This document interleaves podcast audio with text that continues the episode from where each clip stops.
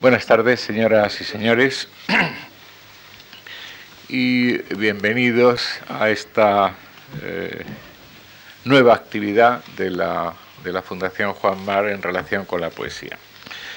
Al decir nueva actividad me refiero, me estoy refiriendo eh, simplemente al formato, porque las relaciones de la Fundación con la poesía española han superado ampliamente las cuatro décadas ya que se iniciaron en 1958, apenas hacía dos años que esta fundación había sido eh, creada. En este casi medio siglo son muy numerosos los libros de poesía escritos con una pensión, una ayuda, una beca, de todas estas maneras se han ido denominando a lo largo del tiempo, una beca, una ayuda de la fundación. Y otros tantos o más, estoy hablando de 50 o 60 libros de, poesía, algunos muy importantes en la historia de la poesía española del siglo XX, y son otros tantos son más las ayudas o las becas destinadas al estudio de épocas, de géneros o de poetas o incluso de libros eh, concretos. Y desde que en 1975, 20 años después de la fundación, eh, de esta casa. Se inauguró esta sede donde ahora estamos y con ella las actividades públicas en nuestros salones de actos. Muchos poetas, muchos estudiosos de nuestra, de nuestra poesía han intervenido a lo largo de estos casi 30 años. La poesía española y especialmente la contemporánea eh, forma parte pues de la historia de esta, fundación y ese pasado del que nos sentimos eh, muy herederos es el cimiento de esta nueva actividad cultural que hoy inaugura nuestro antiguo becario y también eh, profesor en nuestros cursos, el poeta Antonio Colinas. Nacido en La Bañeza, León, en 1946, como ustedes saben, y formado en la Universidad Complutense, cuando Colinas se acercó a las puertas de esta casa, había sido ya lector de español en las, las universidades de Milán y, de Bérgamo, y de ahí su intensa, su especialísima atención a la cultura y a la poesía italiana, que ha traducido con eh, singularísima fortuna. Y cuando se acercó, como digo, había publicado ya cuatro libros poéticos. Uno de ellos, Sepulcro en Tarquinia, ya en dos ocasiones. Y había rozado eh, con un accesit el prestigioso premio, premio Adonais con el segundo de sus libros, Preludios a una noche total. Hoy sabemos que había poemas eh, anteriores escritos junto al lago, junto al lago de Sanabria, que han permanecido ocultos hasta hace dos o tres eh, años. Más importante aún, creo yo, apenas iniciada su actividad pública, Colinas había aparecido, su primer libro fue editado en 1969, pues en 1970 aparece ya en una antología, aunque no en la famosa de los nueve novísimos de Castellet, que apareció también en ese mismo año, sino la más olvidada y menos influyente, pero eh, muchos pensamos que infinitamente más coherente, de Enrique Martín Pardo, Nueva Poesía Española, junto a Antonio Carvajal, Pedro Guinferrer, José Luis Jover, Guillermo Carnero y Jaime Siles. La beca que recibió en esta casa, en la Fundación Juan Mar, en 1978, fue para escribir Astrolabio. Y en nuestros anales de ese año, del 78, se especifica que el lugar de trabajo sería Madrid. Eh, entre paréntesis, ese mismo año, por situarles a ustedes, eh, recibieron también sendas becas de creación eh, poetas como Narcís Comadira, José Jiménez Frontín y José Antonio Gabriel Galán, aunque en esta ocasión era para escribir una, una novela, La memoria cautiva. También el dramaturgo José María Rodríguez Méndez. Pero cuando los anales del año siguiente, una vez que Colinas, siempre buen cumplidor, eh, se mencionan ya los trabajos entregados y terminados. En el de Colinas se especificaba que el lugar de trabajo había sido Ibiza. Efectivamente, eh, como es bien sabido de todos sus lectores, la beca de la Fundación no solo le había servido para terminar, para iniciar probablemente uno de sus libros más emblemáticos, Astrolabios, sino para trasladarse a la isla en la que ha vivido luego durante más de 20 años y en la que continúa, si mis informes no son falsos, teniendo casa y yendo con alguna eh, frecuencia y con las consecuencias para su eh, poesía que los estudiosos ya han atisbado, porque no es lo mismo, en fin, descubrir Mediterráneos que vivir largos y fecundos años rodeado del Mediterráneo. No es este el momento, y menos ante ustedes, de repasar minuciosamente la carrera literaria de Antonio Colinas. Anotemos simplemente que ya en 1984 publica por primera vez su poesía reunida en Visor. Está en curso de publicación una nueva eh, poesía reunida, 35 años de poesía. y ha escrito desde ese tiempo no solo poesía, ha escrito también cuentos, ha escrito novelas, ha escrito memorias, sobre todo de su infancia, ensayos y, como dije antes, traducciones. Una vida literaria ejemplar, valorada muy tempranamente con el Premio Nacional de la Crítica en 1975, el Nacional de Literatura en el 82 y el de las letras de Castilla y León o el internacional Carlo Betocchi a su labor en pro de la cultura italiana o etcétera, etcétera. Antonio Colinas ocupó esta tribuna, va a hacer ya 12 años, para impartir un curso de eh, cuatro lecciones, un curso universitario que tituló Poesía y Vida. Ahora vuelve a colaborar con nosotros inaugurando este nuevo formato. Es un lujo verdaderamente para esta fundación, contar nuevamente eh, con Antonio Colinas, contigo Antonio, y te lo agradecemos de nuevo. Gracias también a todos ustedes por acompañarnos esta tarde y espero también que nos acompañen el próximo jueves para escuchar los poemas en boca del autor. Un par de ellos son rigurosamente inéditos, es decir, lo eran hasta que los hemos editado en este libro que si ustedes vienen el jueves les entregaremos al final de la conferencia. Muchas gracias.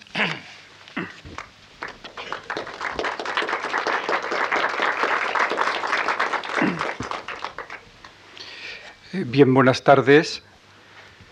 Ante todo, mis palabras tienen que ser de agradecimiento, agradecimiento hacia la Fundación Marc, hacia sus directivos que hoy nos acompañan aquí.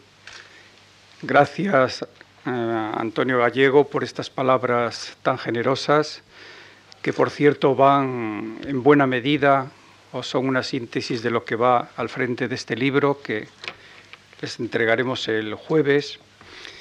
Y gracias a todas las personas pues, que han hecho posible la edición de este libro, este acto, Javier Goñi, Cristina Carretero, todas las personas que han estado con gran sensibilidad cerca de este acto y de este ciclo.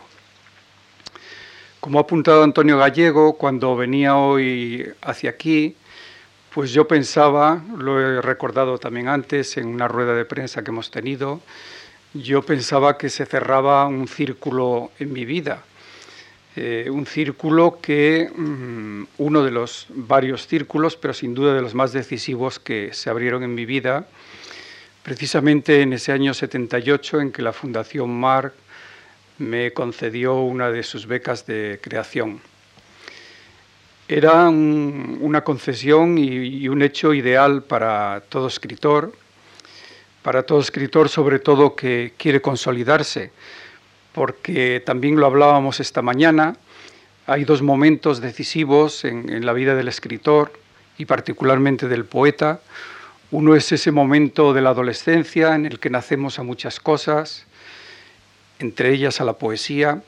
Y luego hay un segundo momento que ya suele ser en torno a la edad que yo tenía cuando, cuando me concedieron esta beca, en el cual eh, lo que solo es aspiración o vocación o, turbulenta eh, en fin, profesión, pues eh, se decanta, se decanta y el escritor ya tiene que poner en ese segundo momento toda la carne en el asador y ya apostar por, por hacer de la escritura, pues, por lo menos como ha sido en mi caso, la, razón de ser de, de mi vida.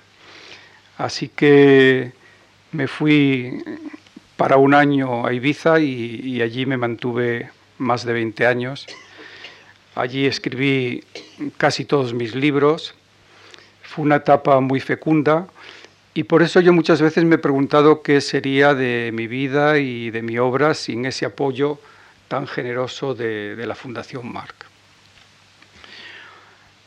Bien, también como les ha dicho Antonio, mm, este ciclo consta de dos intervenciones por autor. Hoy eh, me ceñiré a, darles cuenta de lo que podría ser una poética, de lo que podría ser porque, como verán, he titulado Nuevas Notas para una Poética. Esto quiere decir, por una parte, que seré obligadamente parcial en mi exposición y por otra, que, en fin, la visión mm, no es todo lo completa que yo quisiera. Es, mi visión de la poesía en estos momentos y ya enseguida digo, aunque seguramente lo repetiré luego, que en la vida existen tantas poéticas como poetas, ¿eh? por lo menos mm, para el que trabaja en poesía con dignidad o con sinceridad, hay tantas poéticas como poetas. Esto elimina ya pues eh, lo que en la escritura o en el mundo literario hay a veces de combate, de lucha, de grupo, de generaciones. En fin, las voces pueden ser distintas y así espero que, suenen eh, a lo largo de estas jornadas. En alguna ocasión he recordado una anécdota relacionada con Vicente Alexandre. Tendría yo poco más de 18 años y le había llevado temeroso al autor de La destrucción o el amor algunos de mis primeros poemas. Tras leerlos, Alisandre me dijo, no cabe duda de que usted está naciendo un poeta, pero ¿por qué no deja de hacer sonetos por una temporada? En principio la frase parecía remitirme a que el soneto era una forma poética caduca, una forma de raíz neoclásica muy ligada a cierta poesía de posguerra, y también aparecía por aquellos días como superada la que se ha dado en llamar poesía social o testimonial, una poesía que a finales de los años 60 comenzó a desgastarse. Una poesía que, como había dicho el propio Alisandre por aquellos días, ya estaba agotada por suficientemente expresada algo que no solo le sucedió a esta poesía, sino a, todas las poesías. Quiero decir que el gusto cambia, las poéticas eh, van y vienen de una manera cíclica y esa poesía tuvo entonces su, momento. El propio Alisandre fue sensible a aquella poesía, publicó un libro, Retratos con Nombre, que está en la órbita, un libro que no tiene mucho que ver con lo que es su poética esencial y es pero sin embargo es un libro ilustrativo de la influencia que tuvo aquella poesía de finales de los años 60. Aquella recomendación que me hizo Alisandre parecía aludir solamente a la forma de mis poemas, la de los sonetos que yo le presenté. Pero más tarde me he dado cuenta de que además de utilizar una forma en desuso, quizá yo no había dado todavía con mi voz y para ello debía madurar a través de otras formas de otras formas poéticas, como podía ser, por ejemplo, el verso libre. La anécdota me sirve para mostrar la importancia que a mi entender tiene en la fijación del lenguaje poético el hallazgo y la fidelidad a nuestra propia voz, por encima de las formas ya usadas. Luego vendría ese segundo momento en el que tapándonos los oídos frente a los cantos de sirena de los autores que más nos gustan, que más hemos leído, que más hemos amado, ese segundo momento en que dejamos fluir la que ya puede ser nuestra voz. La dejamos fluir para perfeccionarla y librarla de todo lo que sea cáscara en la misma, es decir, de influencias fáciles, de formas superadas, de mensajes forzados o no sinceros. Planteadas así las cosas, pienso que la valoración del lenguaje poético y el ver cómo nace éste y posteriormente se fija en el poema es algo muy ligado al concepto que el poeta tiene o debe tener de la poesía. Definir la poesía siempre supone para el poeta pasar por un proceso de depuración y de transformación literarias. Me refiero a que seguramente el poeta ha escrito tantas poéticas como años de creación ha habido en su vida. Leemos lo que hemos escrito años atrás y nuestras definiciones nos parecen inconsistentes, vacías, extremadamente literarias o simplemente provocadoras. Y es que la consolidación del concepto de poesía hoy nos parece que es algo que precisa de una maduración que va unido profundamente al paso de los años y a la experiencia de ser, es decir, a la experiencia de vivir. Esto es algo que a medida que avanza el tiempo y últimamente tengo más claro, que la experiencia de, crear es algo entrañablemente unido a la experiencia de vivir.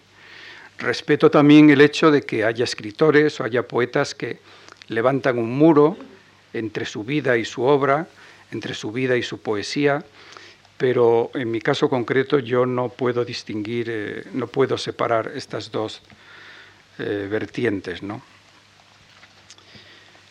¿Acaso sea por ello por lo que a mí, cuando últimamente me preguntan qué es la poesía, me gusta en efecto decir que es un modo de ser y de estar en el mundo? Con ello no estoy diciendo que el poeta no sea una persona como las demás, sino que él parece haber hecho una apuesta radical en su vida por las palabras, por unas palabras que van a contracorriente de las de su tiempo. Así que fijo ya de entrada la idea de que la experiencia de escribir va profundamente unida a la experiencia de ser. En consecuencia, la poesía sería sobre todo un medio de conocimiento, un medio de conocimiento de una gran utilidad, un medio para valorar la realidad y, como yo he dicho tantas veces, no solo esa realidad que ven los ojos, sino lo que yo he llamado segunda realidad o realidad trascendida.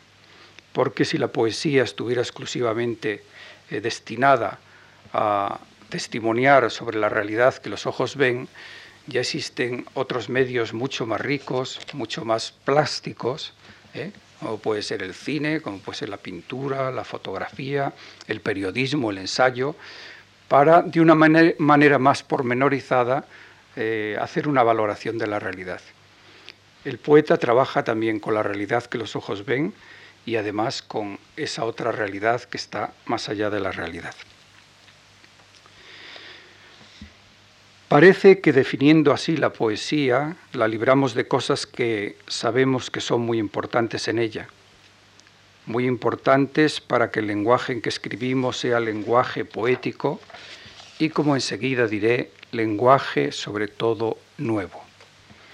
Mensaje que se distingue de los mensajes expresados en otros géneros literarios. El poema que reconocemos como tal, es decir, por su valor, parece que exige una cierta destreza, una maña que unos autores tienen al escribirlo y otros no.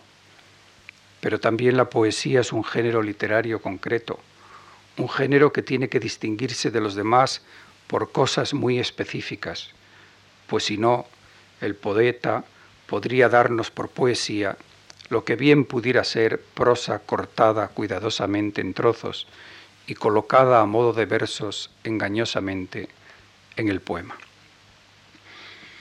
Esta argucia de algunos poetas que abusan del verso libre se puede poner al descubierto muy bien si se lleva a cabo una práctica que yo recomiendo, poner los versos del poema prosaico, del poema engañoso, unos detrás de otros, ponerlos en prosa y luego leerlos.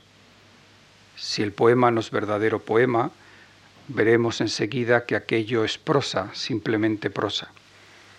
Y lo es porque ese texto que hemos rehecho no posee tres de las condiciones, entre otras que yo considero primordiales, para que el lenguaje del poema sea verdadero, sea lenguaje poético, sea lenguaje nuevo. Esos versos aparentes que de golpe hemos desenmascarado y convertido en prosa, eran tal prosa porque estaban desprovistos de emoción, de intensidad y de cierto grado de pureza formal. El verso, como también veremos, es una especie de microcosmo que a pesar de su brevedad contiene una gran cantidad de información, pero a su vez, ante todo, es un mensaje instantáneo que tiene que conmovernos. Y debe constituir también una especie de revulsivo, pues tiene el don de alterar, de revolver algo en el interior del lector. El verso, como el poema, tiene que turbarnos. El lenguaje poético se distingue de la prosa porque tiene a la vez un fulgor y una verdad que nos perturba. Pero el poeta debe decir también con muy pocas palabras lo que el prosista o el autor de otros géneros tiene que decir con muchas. Aquí es donde radica la intensidad del lenguaje poético, que quizá no sea otra cosa que aquello que Ezra Pound reconocía como el voltaje de la poesía. Lo que nos dice el verso tiene que estar, por tanto, condensado, que es el resumen sorprendente de sentimientos y de reflexiones, de saberes. Quizá por ello el poema o el libro de poemas son textos de una gran flexibilidad, y esta es otra de las características que distinguen al poema de la prosa. Precisamente por esto un libro de poemas puede ser abierto por cualquiera de sus partes y al hacerlo así podemos leerlo sin que nuestra lectura pierda coherencia. Podemos incluso comenzar a leer un libro de poemas por el final. No por ello se perderá la poesía del texto. Y esta operación sirve incluso para la lectura de un solo poema. Podemos comenzar a saborear de manera independiente versos del final o del centro del poema. Y es que antes que en el poema, la poesía verdadera tiene que latir en cada uno de los versos de dicho poema y también en sus palabras, al menos en sus palabras con sentido poético.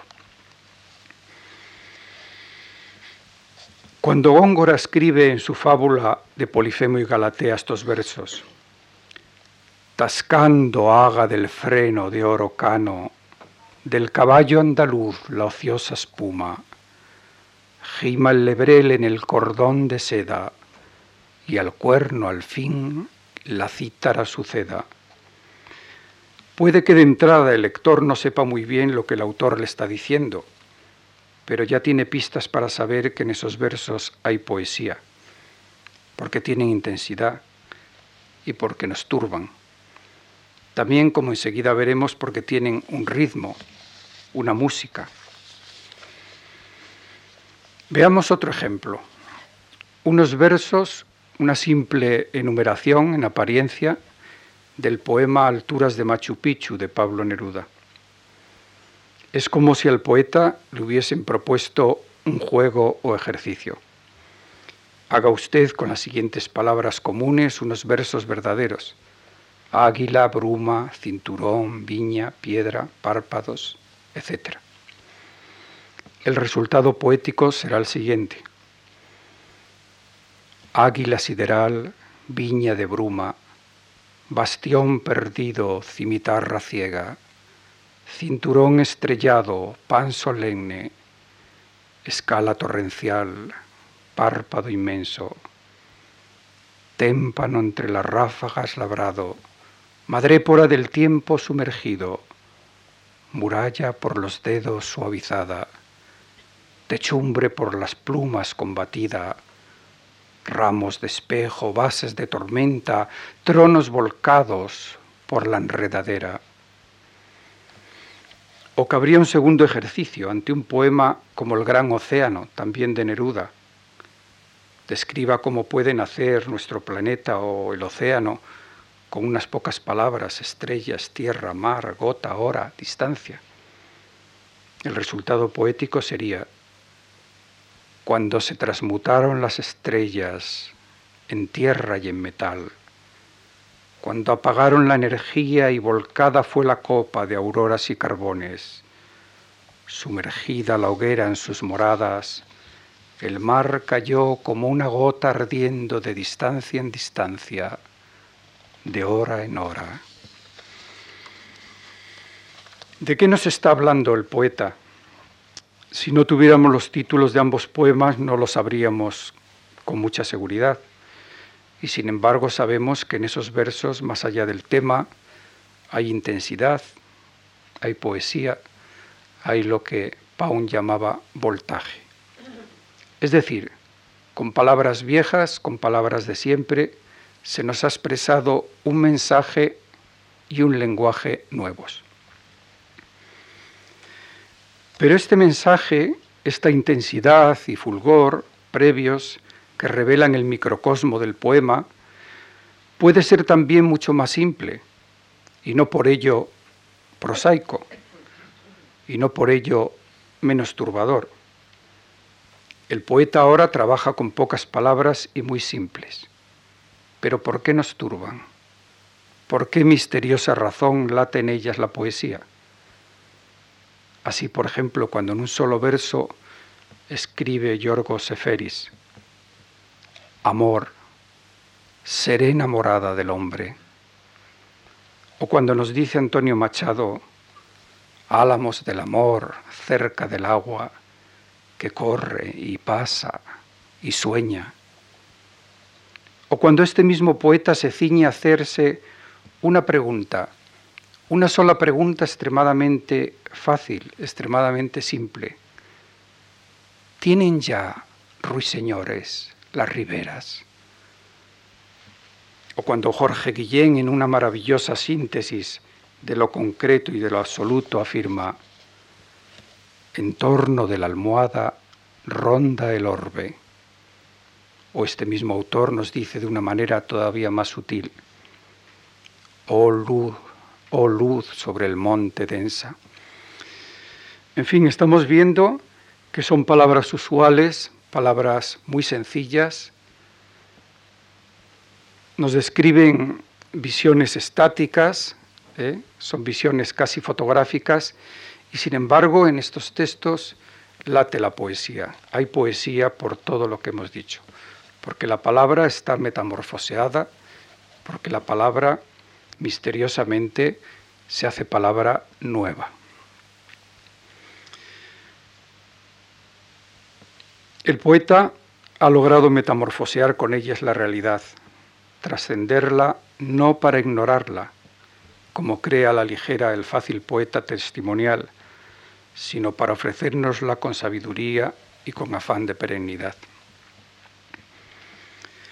Decíamos atrás que el poema se distingue también porque en su lenguaje hay cierto grado de pureza formal.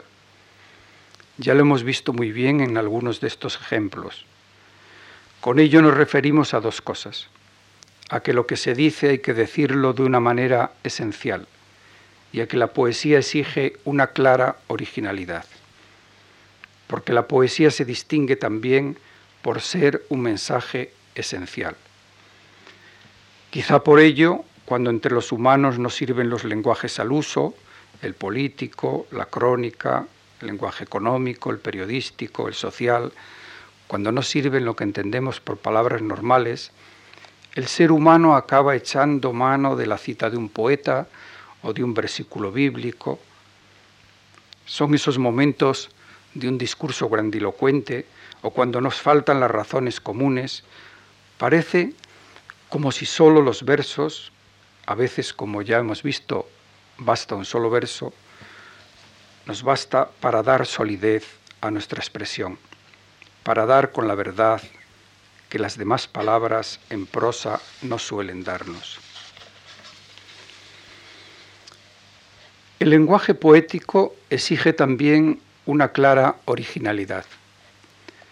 Ese fulgor o esa intensidad expresivas de que hablábamos deben ser nuevos, porque no valen las repeticiones.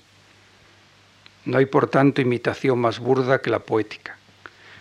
De aquí también la dificultad que ofrecen los grandes poetas para ser imitados. Es muy difícil asumir la influencia de un Jorge Manrique o de un Góngora o de un García Lorca, por citar tres nombres valiosos al azar, sin que el nuevo texto no arrastre burdamente la influencia de estos autores. Esta dificultad de aprender en los grandes autores, sin parafrasearlos o repetirlos, es otra de las pruebas a las que se ve sometida la poesía verdadera. Insisto, el lenguaje en el poema tiene que ser lenguaje nuevo, si no el poema no será tal poema.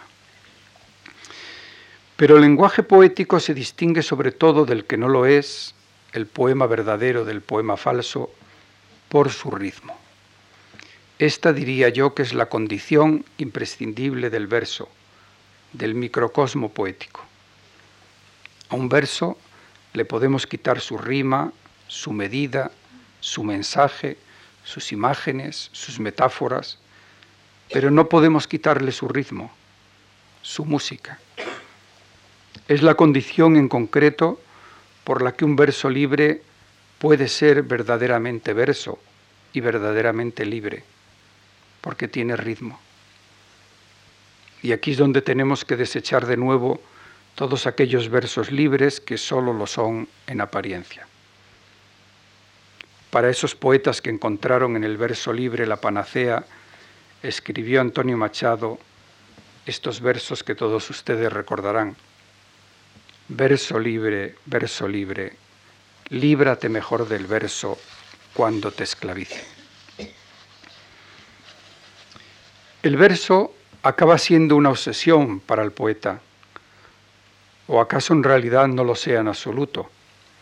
De aquí el consejo machadiano de que el poeta no verdadero busque por otros caminos lo que el mal verso no le puede dar, librándose así cómodamente de la esclavitud que supone dar con lo que el propio Machado reconocía como palabra en el tiempo. Palabra en el tiempo, es decir, palabra no de hoy, sino de hoy y del mañana y, del ayer, ¿no? Palabra intemporal. Palabra en el tiempo, palabra que no pasa. Aquí nos hemos topado con otra de las características que a mi entender distingue al lenguaje poético de los demás mensajes, el de su gran intemporalidad, el de su gran universalidad. No quiero decir con ello que el poeta no deba tratar con sus versos lo más local o lo más actual, lo más inmediato, así como los temas de más viva actualidad. Pero seguramente para expresar temas y problemas de hoy existan otros géneros y medios, por lo menos más completos, más eh, abarcadores. El artículo, el ensayo, lo decíamos antes, el cine, la fotografía en color, el vídeo. Si lo que se trata es de apresar lo instantáneo, lo transitorio, hay medios mejores que un poema, que un verso. Pero parece ser que en esencia el lenguaje poético habla no solo para el hoy, sino como hemos dicho, para el ayer y para el mañana. Volvemos a recordar aquí la viveza y la actualidad de las preguntas que se hizo Jorge Manrique hace ya varios siglos con un lenguaje sobrio y desnudo. Maravilloso ejemplo Manrique de poeta que piensa, lenguaje el suyo de una extremada simplicidad. Pero ¿por qué lenguaje poético? Porque nos conmueve, porque es intenso, porque es puro, porque tiene ritmo, porque tiene contenido, mensaje. Quizá por todo ello a la vez y también por recordar los versos de Unamuno, porque por encima de todo, en su poesía se piensa el sentimiento y se siente el pensamiento, como nos había dicho él en un poema muy temprano.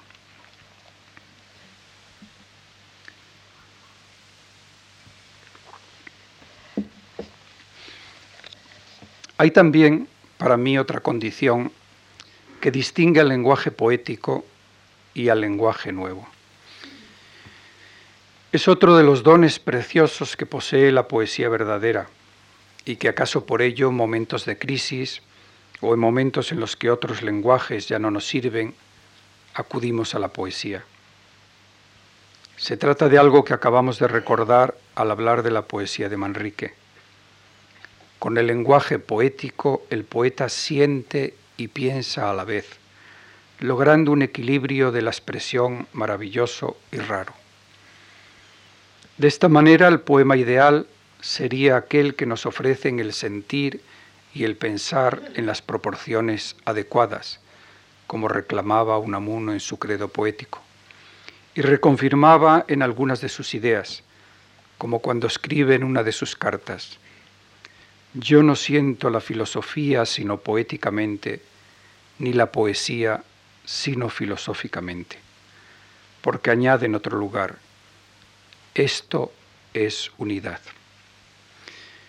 En efecto, también pensamos que a veces cuando eh, acaba en ese punto en que pueda acabar el mensaje o, el lenguaje filosófico, pues aparece la poesía, ¿no?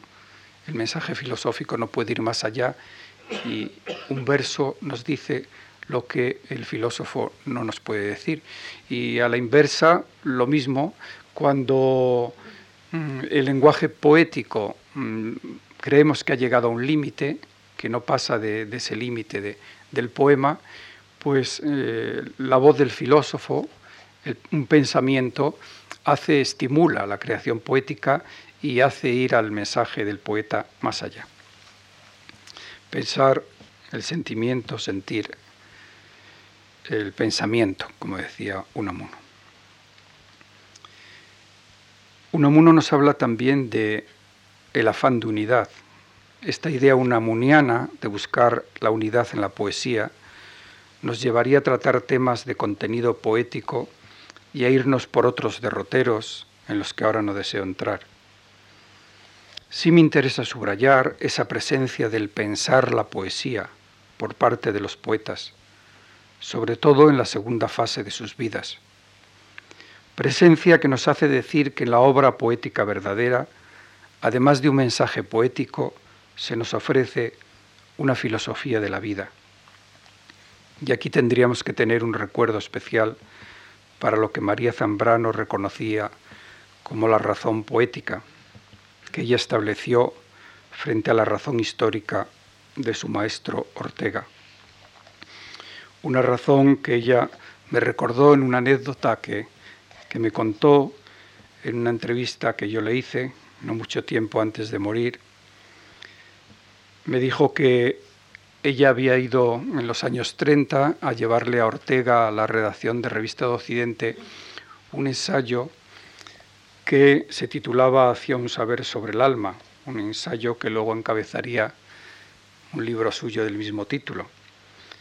Entonces Ortega, tras leer este ensayo, le dijo, nosotros estamos aquí y usted ya ha querido ir más allá.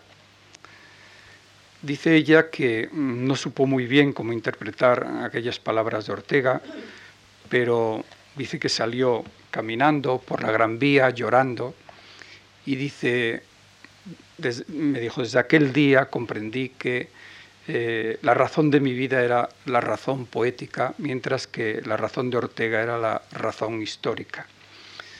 Quizá ella en aquel texto hacia un saber sobre el alma había ido más allá de lo que debía con el pensamiento y había penetrado en, un terreno que ya pertenecía a, la poesía. Nacía así este concepto tan de ella de, la razón poética, que yo creo, por lo menos los poetas creemos que, que es tan, tan válido como la razón, la razón razón o la razón histórica que decía Ortega. Este proceso o marcha del sentir hacia el pensar es propio de los grandes poetas y en Antonio Machado se nos ofrece uno de los casos más llamativos. Lo que sucede con la obra poética de Machado no es que denote en su última etapa, en su interés por determinados temas y lecturas, las maneras de un filósofo frustrado, como algunos creen, sino que esa marcha del sentir al pensar del poeta es con los años algo natural, algo natural y algo consustancial al poetizar. El poeta va del sentimiento a la reflexión, de la emoción a la razón. Sí, en sus ensayos Machado piensa más que siente, pero disponemos también de esa etapa poética final que da un mayor protagonismo al pensamiento. A veces en ella el poema se hace puro aforismo, decantación de verdades de siempre, del eclesiastés a Manrique, de Teresa de Ávila al sustrato formativo de la institución libre de enseñanza, pero expresado todo ello con palabra nueva. El sentir y el pensar se funden, se hacen algo plástico en algunos versos suyos, como aquellos que dicen olivo del camino cerca del olivar junto a la fuente, olivo solitario que das tu sombra a un hombre pensativo y a un agua transparente. Poesía del pensar y del sentir y también poesía de los símbolos, el árbol, el agua, el hombre. A mi entender no se ha hecho una lectura correcta o, precisa de, la de, la poesía de, Antonio Machado. ¿no? Creo que falta esta lectura simbólica, esta lectura entre el poeta que describe paisajes y el poeta que piensa, y hay ese otro poeta de, los símbolos, el agua, las rocas, los árboles, eh, que yo creo que es donde está el Machado más esencial. Algo parecido sucede en algunos poetas románticos europeos. Estoy pensando en Helderling y sobre todo en Leopardi. En este último lenguaje poético pasa en los canti, su obra poética central, de la retórica neoclasicista e historicista, de mitos y saberes clásicos, a la pura poesía en los poemas centrales de este libro y de aquí a ese sentir y pensar en los límites de sus últimos años, del que son expresión poemas como el canto nocturno de un pastor errante de Asia, la retama o la flor del desierto, y sobre todo de una manera más desnuda en el poema Amor y Muerte. En estos poemas el poeta siente y piensa en igual medida. Con ello el poetizar adquiere su máxima expresión. En estos casos el lenguaje poético viene caracterizado por su sencillez, por su transparencia, por la total ausencia de artificio. Cuando al final de su vida Leopardi retorne a lo testimonial, a la crónica social, a la vida de Nápoles, a lo provisional de la historia, en sus Paralipómeni, habrá vuelto a extraviar su camino poético. Este extravío poético va unido a su extravío vital, a los últimos meses de su vida y el derrumbe de la misma. Esta parece ser otra de las condiciones del lenguaje poético de madurez. Además de sentir y de pensar en igual medida, a medida que avanzan años, el poeta va adelgazando su lenguaje, lo simplifica, lo reduce. Es como si las palabras al uso no le sirvieran y se viera obligado a utilizarlas solo como símbolos. La, emoción, la intensidad, la pureza que comenzamos exigiendo al lenguaje poético deben expresarse ahora de manera más sobria y más sintética. Es por ello que también solemos decir que todo lenguaje poético no es en esencia sino una marcha hacia el silencio. Lo mismo podríamos decir de la música y de la pintura. Esto en la música y la pintura contemporánea eh, se ve también muy bien, ¿no? esta marcha hacia el silencio, hacia un mensaje que quiere ser silencio. Y en el caso del escritor, del poeta, es un regreso a aquella página en blanco que tanto nos fatigaba, sobre todo en la adolescencia, cuando comenzamos a escribir. Nada tiene que ver este silencio de la madurez creadora con lo que a veces a la ligera entendemos en nuestros días por poéticas del silencio. Valoramos lo que esta expresión puede significar en el lenguaje de Jorge Guillén o de Valente, pero no lo podemos aceptar en autores que utilizan esta expresión de una manera fácil o mimética. Porque de la misma manera que hay autores que hallan la panacea poética en el verso libre, también los hay que en el fácil recurso del silencio poético encuentran todas las facilidades para poetizar. En este caso, el silencio solo suele ser sinónimo de impotencia creadora. El poeta es breve y dice poco, no solo porque su lenguaje, el poético, debe ser el resumen de muchas cosas, de una madurez creadora, sino también porque al final no sabe o no puede o no quiere decir.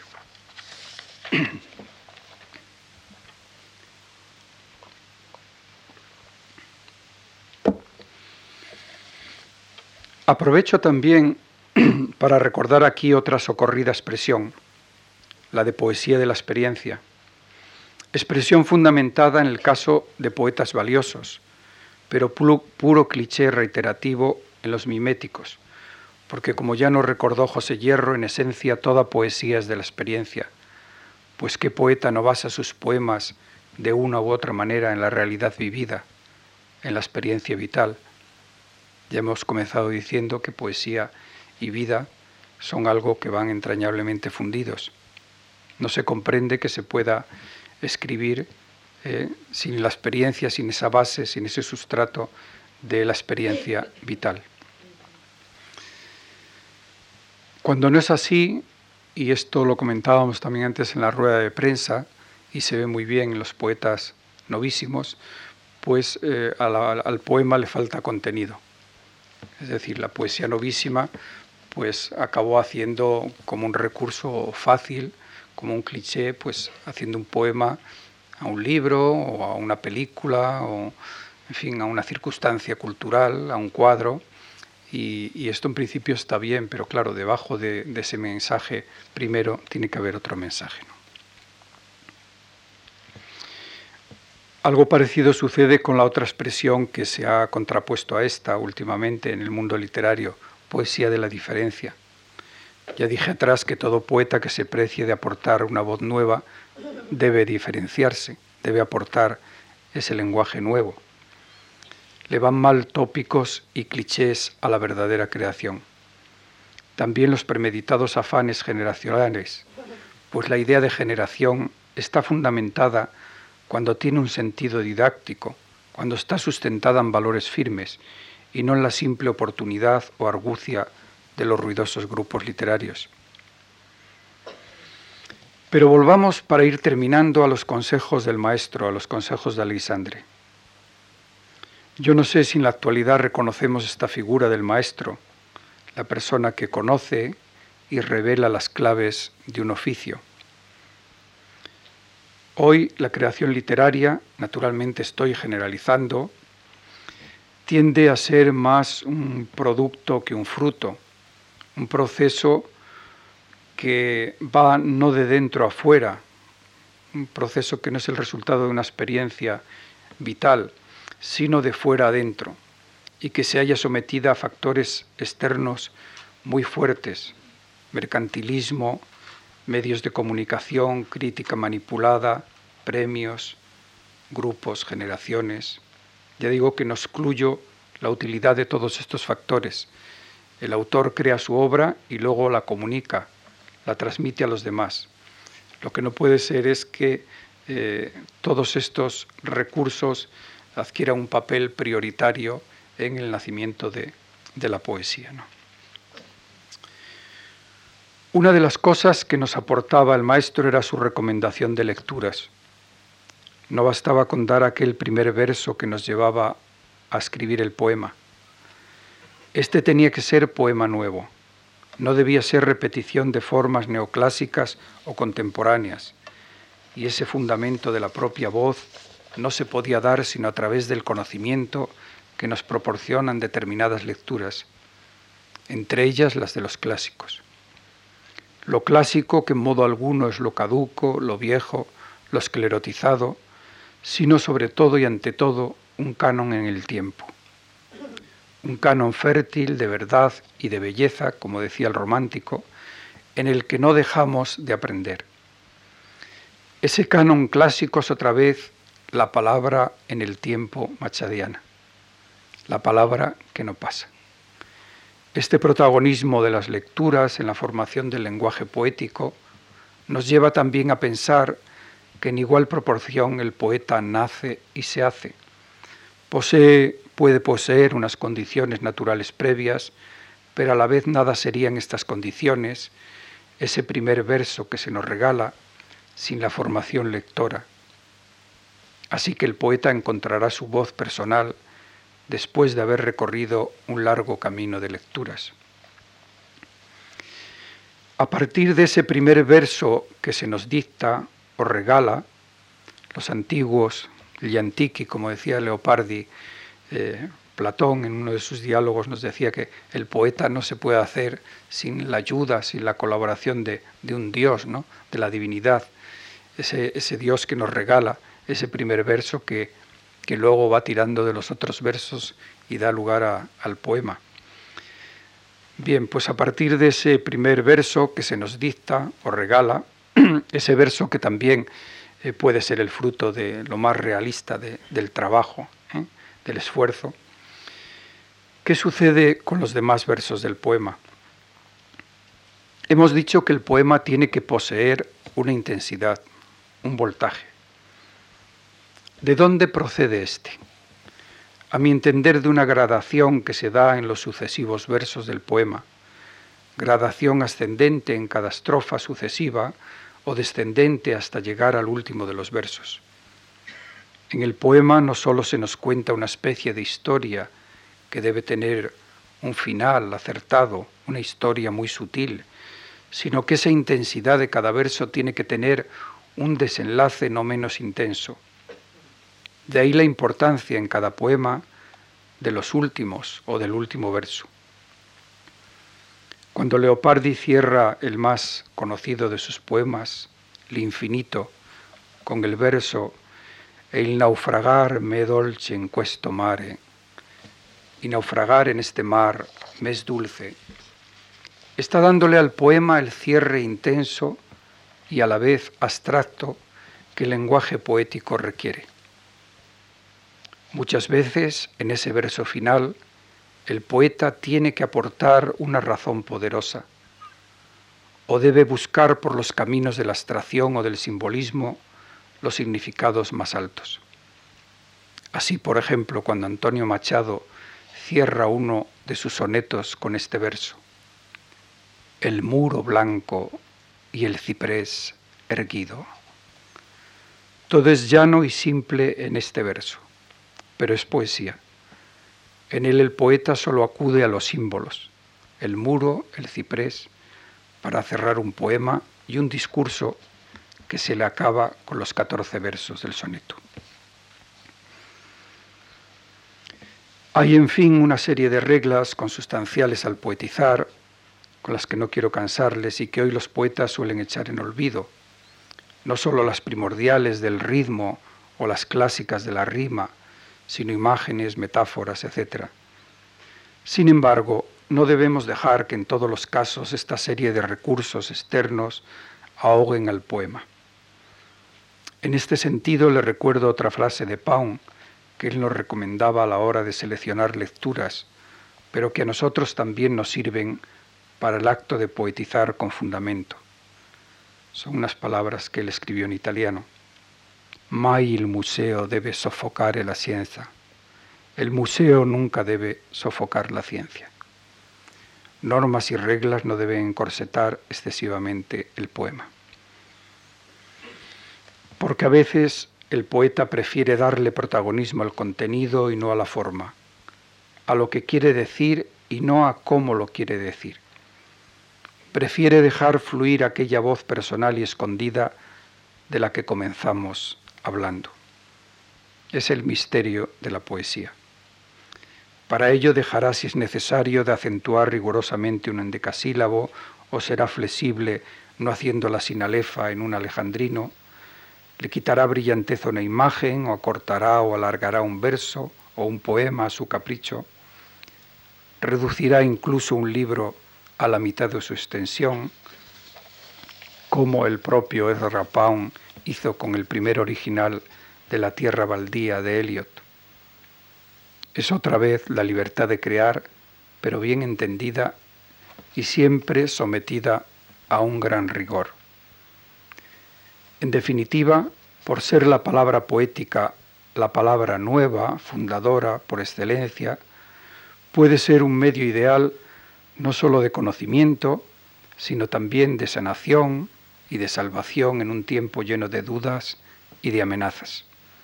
La poesía en tiempos de lenguajes tan excesivos como desgastados tiene hoy más razón que ser, más razón de ser que nunca. Muchas gracias.